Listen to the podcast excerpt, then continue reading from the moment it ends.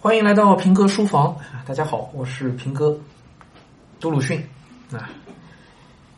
野草里有一篇《聪明人和傻子和奴才》，很有意思的一篇文章。嗯，我以前读鲁迅的时候，这篇文章都被我忽略过去了，因为是篇短文。啊，读一遍呢，大概知道他在讲什么事情，没有太再再多做什么深入的思考。后来经历一些人事，现在再来读这篇，很有滋味奴才总不过是寻人诉苦，只要这样，也只能这样。有一日，他遇到一个聪明人，一上来就是讲奴才啊。鲁迅对中国的奴才啊是有自己的一个认知的，在他看来，中国人大体上都是奴才，或者是。想做奴才却做不成奴才的人，好像中国人就分这两类吧。鲁迅说，中国的历史就是做稳了奴隶的时代和想做奴隶却不得的时代。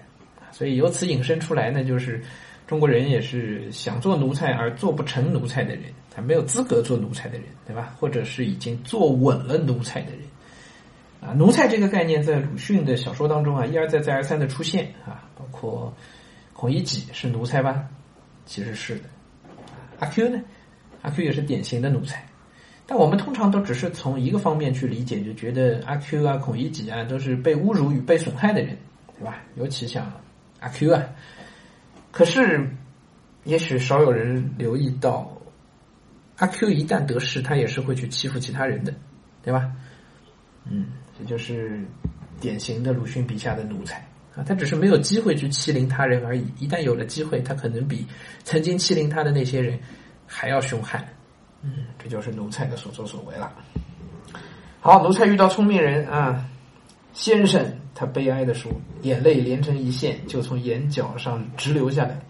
你知道的，我所过的简直不是人的生活，吃的是一天未必有一餐，这一餐又不过是高粱皮，连猪狗都不要吃的，尚且只有一小碗，哭诉啊！聪明人是什么反应呢？这实在令人同情。聪明人也惨然说：“ 这个聪明人啊，就是我们嗯中国的民间语境当中讲的最多的。哎，这真是个聪明人呐！这个聪明啊，其实是一种小聪明啊。我直接就揭示揭示谜底了。哼，这实在令人同情。这话听着很对，仔细想想，半点用处都没有，对吧？”可不是嘛，他高兴了。这个他是指奴才，奴才一听有人同情他，高兴了。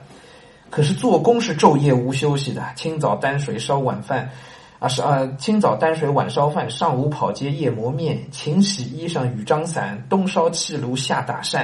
哎呀，这一年四季，白天干到黑夜，半夜要喂银耳，事后主人耍钱，头钱从来没分，有时还挨皮鞭，巴拉巴拉巴拉，说了好多。哎哎。聪明人叹息着，眼圈有些发红，似乎要下泪，好像都要哭了，很同情，但是仍旧相当于什么都没说。所以这样的人啊，就是不发表自己真正的意见，不把自己真实的想法讲出来，啊，似乎在同情别人，但似乎又好像事不关己，高高挂起，说一些模棱两可的话。这在传统中国语境当中都被认为是一个聪明人。先生，我这样是敷衍不下去的，我总得另外想法子。可是什么法子呢？我想你总会好起来，是吗？但愿如此。可是我对先生诉了怨苦，又得了你的同情和安慰，已经舒坦的不少了。可见天理没有灭绝啊！嗯，他之所以是个奴才啊，正是因为事情没有解决，可是他得点安慰，有点同情，他就觉得好像事情已经解决了一样。这就是典型的奴才的作风啊！各位不妨想一想哦，等有有朋友或者有人来找你诉苦的时候，你是什么样的反应呢？嗯，你是不是也跟这个聪明人一样呢？或者有的时候，当你去向别人诉苦的时候，啊，上有老下有小，工作压力太大啦，孩子不听话，等等等等，这个时候你是不是也跟这个奴才差不多呢？但是不几日，他又不平起来。仍然寻人去诉苦，之前说得了同情和安慰，舒坦不少了，没几天又受不了了。是啊，是个人都受不了啊。但是有些人受不了的不是奴才的做法，可是奴才们呢，在受不了的时候，他就只知道去找人诉苦，他并没有去解决问题，对吧？诉苦就了事儿了。先生，他流着眼泪说：“你知道的，我住的简直比猪科还不如，比猪窝还不如。主人并不将我当人，他对他的趴儿狗还要好到几万倍呢。”混账！那人大叫起来，使得吃惊了。那人是一个傻子。好了，傻子出场了。傻子一听，一听奴才抱怨，傻子就说：“哎呀，这个太混账了！嗯，这怎么能这样呢？对自己的宠物狗都比对一个手下干活的人要好，这个主人太不是人了，混账！”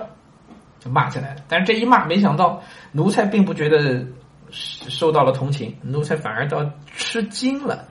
看看他们的对话。先生，我住的只是一间小破小屋，又湿又阴，满是臭虫，睡下去就咬的真可以，晦气冲着鼻子，四面又没有一个又没有一个窗，你不会要你的主人开一个窗的吗？注意啊，这傻子说的啊，傻子的这个回答跟聪明人的回答很不一样吧？聪明人的回答是：哦，是啊，哦，你好惨啊，啊，永远是站在他这一边的，对吧？啊，傻子呢？傻子是想解决问题。对不对？傻子说话真的是这样吗？你就不能让主人帮你开个窗吗？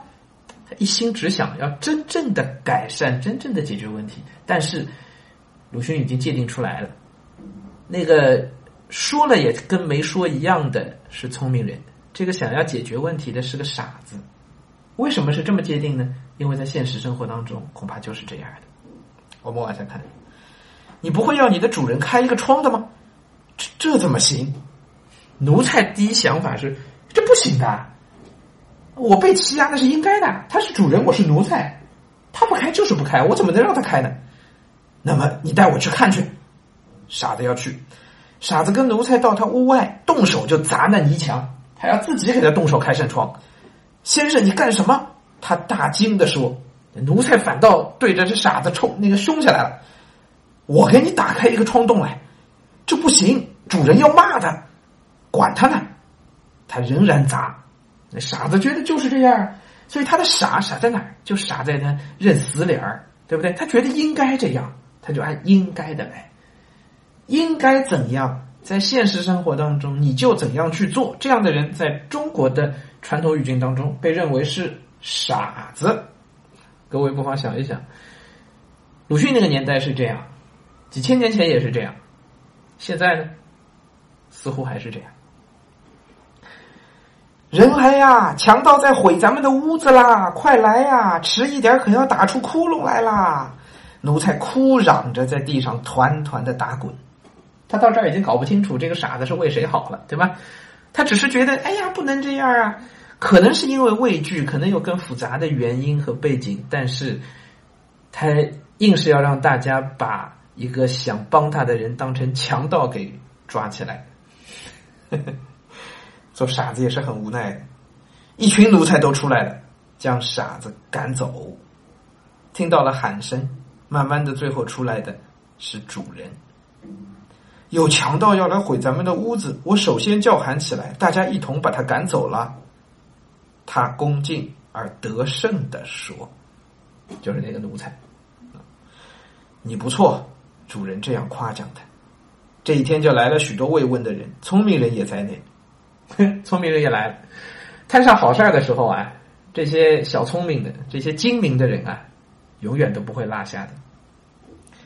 先生，这一回因为我有功，主人夸奖了我了。你先前说我总会好起来，实在是有先见之明。你看我真好起来了，是吧？主人夸我，我就好了。他大有希望似的，高兴的说：“可不是嘛！”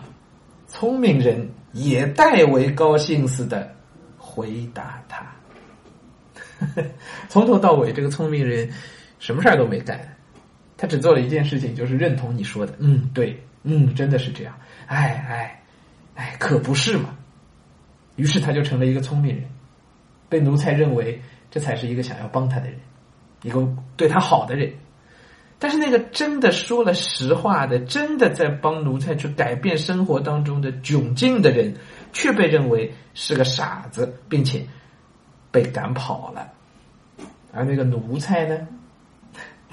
虽然觉得这也不好那也不好，但是真到了让他去改变的，或者是有人帮他去改变的那个时刻的时候，他又会自己不愿意改变了。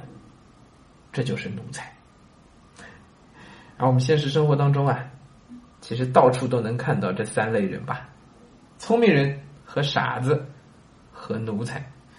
问题来了，你是哪一类呢？好了。平哥书房今天就讲到这儿，咱们明天再见。